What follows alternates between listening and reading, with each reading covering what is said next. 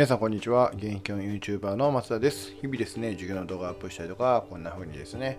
音声配信をさせていただいております。はい、ということで、今日も2本撮っていくんですけども、今日はね、ちょっと早めに撮ろうかなと思ってます。眠くなるんでね、最近ね、あの、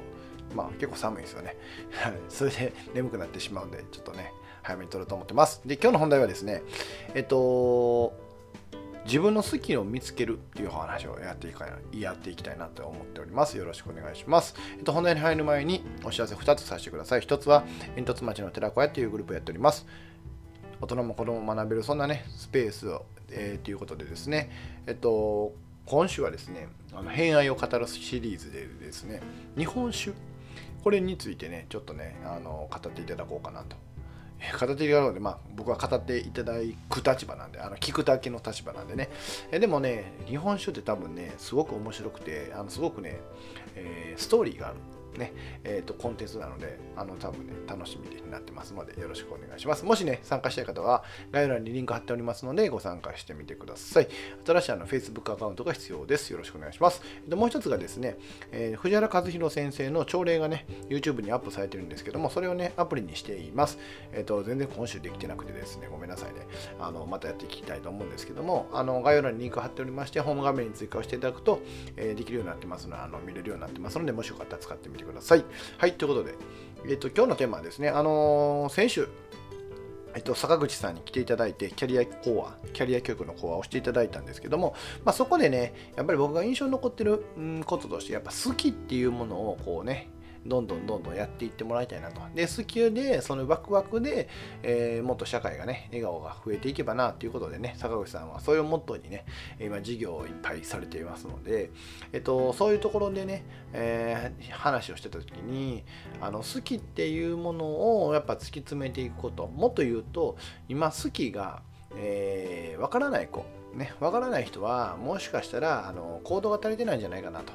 だからもっともっといろんな行動いろんなチャレンジをしてみて自分に合ってるものを探してらいいしもっといろんな人に出会ってねいろんな人の話を聞くっていうのも一つありなんじゃないかなという話でそれがもう僕の中ではねもうど真ん中に刺さりましてですねあ本当にその通りやなと思いましたね。あの今の社会って、えっといわゆるね SNS とかがこう復旧、えー広がってきてね。いろんな人とまあ変な話つながれるしいろんな情報とつながれるね社会になってきたがゆえに、まあ、調べれば、ね、多分自分の欲しい情報はあると思うんですよ。ただ欲しい情報って要は結局、えー自分の世界の中にしかなくて、えーこれから必要なその要は自分の好きを見つけたい人にとっては自分の世界の外側の世界をやっぱり知るきっかけっていうのを作らないといけないんですよね。って考えたらやっぱり行動をまずすることで、えー例えば自分の知らない世界を知る。ね、変な話ね海外旅行に初めて行ってみたら多分海外ってこんななんだっていうそういうそういう世界観が広がるじゃないですか。そんな形でどんどん自分の新しいチャレンジとかをしていきながら、えー自分の本当に好きなものって何なんだなっていうのを探していくっていうのがまず一つと。であとはやっぱりいろんな世界を知ってる人と話をしていくことで、えーそういう世界を知るっていうのもね一つなんかなっていう話をしてて本当にねこれは僕めっちゃ大事だと思ってて、まあ、要はえー、と好きなことがない人は絶対いないですよね。これ僕の理論っていうか持論なんですけど、あのやっぱり人間ってね、あのまあ、欲求があってこれあのマズローのね5段階欲求ってやつがあるんですけどそのマズローの5段階欲求で言うとですね、まあ、一番下にね生存欲、えー生存欲求があり、まあ、生理的欲求ですね。でその後に、えー多分安全欲求ねえ要は自分が安全に暮らせてるかどうかっていう欲求があり次社会的欲求ってね要は自分の所属してる場所があるか、えーっていうのがあって次承認欲求で自己実現欲求というふうにこう5段階あるんですね。でこの5段階のどれかは絶対みんな満たそうとしてるはずだから欲求がないわけはないんですよ。でその欲求ってまあもうちょっとねえー、と高いレベルで言うと好きなものになってくると思うのでやっぱりこういうことを常に考えていけばやつは好きは絶対あるはずだと。ね、それこそお腹空いてきたお腹空いたな何か食べたいなっていう自分の願望が出てくるわけじゃないですか。じゃあもちろんその時多分食べるの好きなんですよ。極端に言うとね。うん、なんでやっぱ自分の好きなものがないわけはないと僕も持論としてあるのでじゃあそれって何なんだろう。ただそこにねうんなんかね具体性を持たせすぎると僕は良くないのかなと思っててでも僕の好きって何なのかっていうと僕は挑戦することなんですよ。で僕は挑戦することが好きだしあと新しい世界を作ることが好きなんですよね。うん、とか新しい経験をすることが好きなんですよ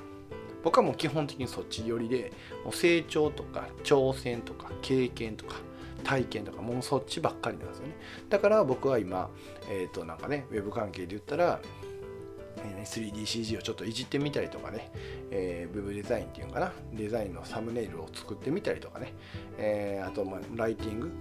文章を書く練習をしてみたりとかしてるわけですよね。だからこれは僕が今までしてない世界だったからこれをすることによって何か自分の新しい知識とかスキルを得るっていうこの状態が僕大好きなんですよ。要はなんかドラドラゴンクエストとかのレベルアップみたいなもんですよね。僕は人生 RPG だと考えてるのでそうやって、えー、自分が RPG の主人公だとしてどうやってレベルアップできるかなってていうのを考えるのが好き。で同じように多分、えーなんか自分の好きっていうのを突き詰めれば絶対ねあるはずなんでやっぱりそういうのを深掘っていく作業って必要なんだなって思いましたね。あの1年生でもね実はそういう自分の、えー、八木仁平さんの世界一わ、えー、分かりやすい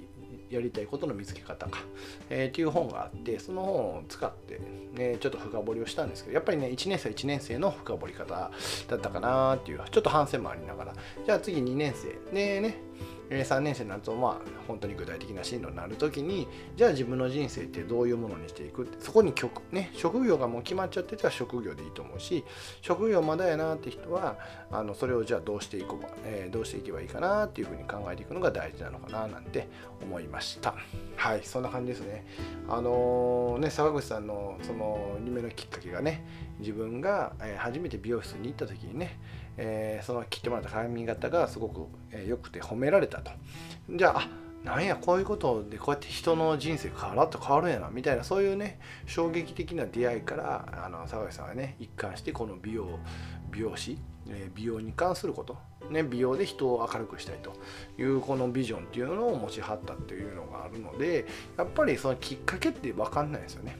でもそのきっかけを作るためにやっぱりあの時期坂口さんが美容室に行ったっていう行動が多分やっぱ大事だったと思うし、えーと、他のねあの皆さんには何かきっかけがきっとねあるはずだと思うのでその辺をね、うん、考えていく。もしくはまだない人は行動していくっていうのが大事なんだなっていうふうに感じました。はいそんな感じでね1本目終わりたいなと思うんですけども、え最後にですねえっと、今、フォロー企画みたいな形で、プロフィール欄にね、フォロワーさんの人数を書かせていただいております。今、なんとね、1人増えまして、174名の方にパチパチパチフォローいただいております。ありがとうございます。えっと、これをですね、継続してどんどんどんどん増やしていきたいと思っていますので、もし、あ、こんな教員おるんかい、めっちゃおもろいやないかいってね、思っていただけましたら、えポチッとフォローしていただけるとありがたいです。はい、それでは最後までご視聴ありがとうございました。これからもよろしくお願いします。では、またね